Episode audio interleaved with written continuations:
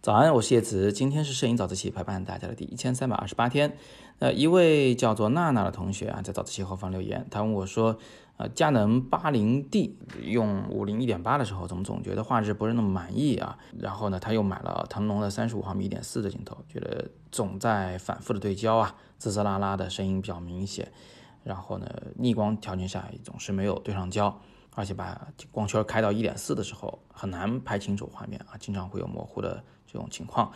呃，那他问呢，这是镜头的问题呢，还是这个相机的问题呢，还是使用者的问题？呃，这个问题稍微复杂了一点啊。我首先先跟你说这个五零一点八的问题啊。呃，五零一点八呢是一种非常大光圈又非常便宜的定焦镜头。那它这个大光圈呢，肯定是呃牺牲了一些画质的。就是你不能指望它在使用一点八的时候还能带来特别好的画质，这个其实不太可能。呃，如果要做到的话，它肯定就不是这个价钱。所以一般我们在使用这支镜头的时候啊，都会推荐大家把光圈缩小两档来使用，画质会比较好。那就是说呢，你最好要用一个二的光圈呢，二点八的光圈啊，这样拍出来画面会比较不错。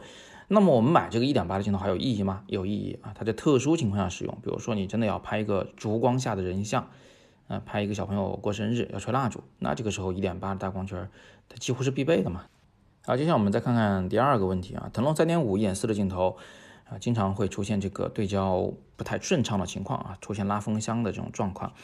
那这是为什么呢？你说了，就是逆光条件下出现的比较多，这种情况呢，其实常常会有，尤其在大逆光的时候，就是说背景光特别亮，然后你前景又特别暗的时候，也就是说日落的时候，哎。冲着太阳方向拍一个人的剪影，这个时候真的有可能会对不上焦。原因是什么呢？很好理解，就是背景中的那个光线啊，它会进入镜头，并在镜头里边呢反复的反射啊，最后形成光雾嘛。这个光雾其实我们之前早自习有专门谈过。那这个光雾一旦形成呢，那你这个对焦元件啊，它就特别不好判断这个事物的边界是否已经被对焦清楚了。这感觉呢，就像是你。呃，戴着一个不太干净的眼镜啊，上面有好多指纹的这种眼镜，然后朝向太阳方向看过去，这个眼前呢是一片黄光啊，呃，很多东西都是处于一种朦胧的这种感觉之中，然后你要去判断你能不能看清远处的文字啊，这个可能是很难的，所以镜头也是这样子啊，在大逆光的时候对焦本来就会非常的困难。那除此之外呢，还有很多情况对焦是比较困难的，比如说你的对焦目标没有什么具体的结构，对着蓝天对焦，对着白墙对焦啊，都几乎是对不上的。同样的，在雾天里对焦啊，会很难对。呃，对着运动事物对焦，因为它那个跑的实在是太快了，所以你也会有对不上焦的情况。还有对着太近的事物对焦也会对不上。这些对焦失误的场景，其实我们之前早自习也讲过啊，我在下面也给一条参考链接，你们可以戳进去复习。那最后呢，是你说的这个，呃，虚焦的问题，就是好像对焦清楚了，按下快门以后再一放大一看，啊，感觉还是虚的。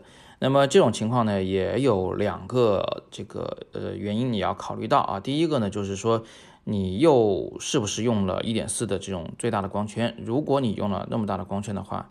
那么这镜头的解析度呢，肯定也是不高的，所以还是建议缩小一两档光圈来使用，只在极特殊条件下使用一点四光圈。另外啊，你这个一点四的光圈会带来非常小的景深，这个景深那么小呢，呃，你一丁点儿的操作失误都可能会导致虚焦。比如说你自己啊，这个呼吸啊，前后身体哪怕有一毫米、两毫米的晃动，这个你原来对焦那个位置就会变虚了。